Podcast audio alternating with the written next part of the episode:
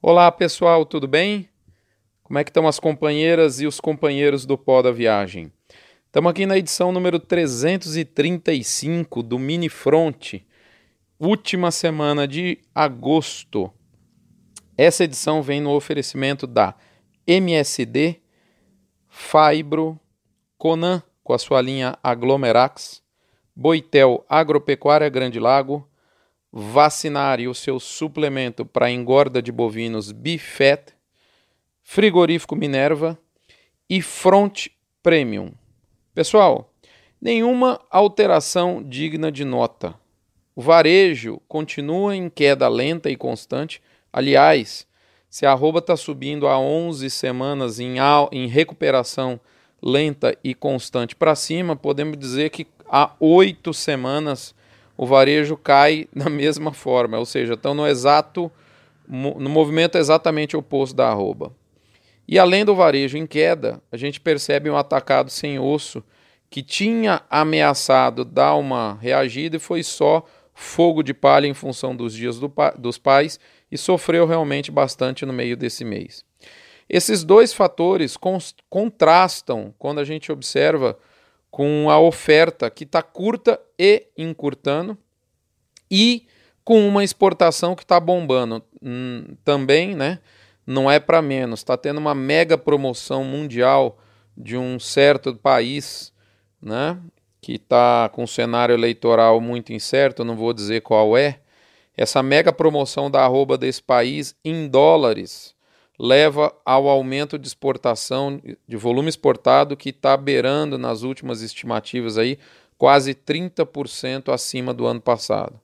Então, quando a gente observa essa equação, a, a, a parte da cadeia mais perto do consumidor é, para baixo, e, e do outro lado, exportação e uma oferta curta, a gente joga tudo isso na mesma balança, essa equação acaba nos levando justamente ao que a gente vem, vem observando há 11 semanas, uma recuperação lenta, mas constante da arroba e acaba nos é, alijando, pelo menos até agora, de uma arrancada mais pujante, que nós todos gostaríamos de ver depois aí de alguns anos em, em amargando um valor nominal, valor real, né, em queda.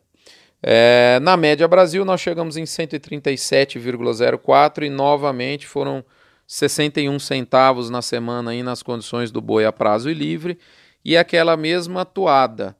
É, a gente não observa nenhuma praça sequer em queda nessa última semana em relação ao preço do boi gordo e continuamos o revezamento das praças aí que mais subiram. Dessa vez a gente pode citar Triângulo Mineiro, norte de Minas, Pessoal da Rondônia, meus amigos de Rondônia, Tocantins, seja do sul, seja do norte, que a gente tem um perfil de pecuária bem diferente aí nas duas.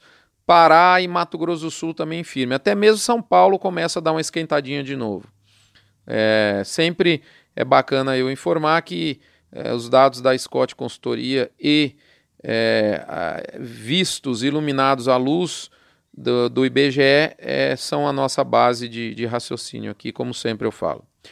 Do ponto de vista prático, a gente observa personalité, é, ou seja, negociação acima do preço balcão para lotes mais próximos das indústrias e lotes maiores.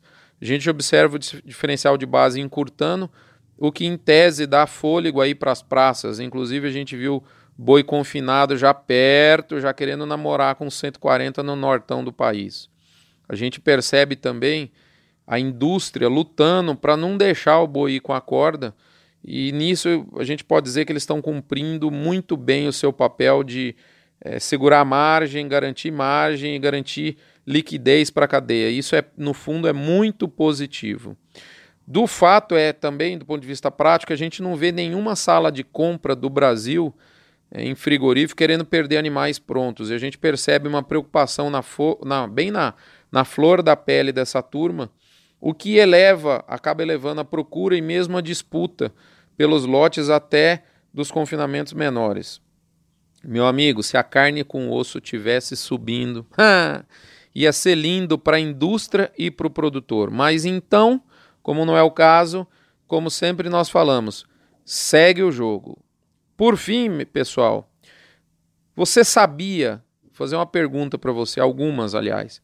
O boi vazador é um problema para o preço do seu bovino que não vaza cerca? O que, que significam as parcerias para os frigoríficos? E esse é um bom momento de se fazer essa pergunta.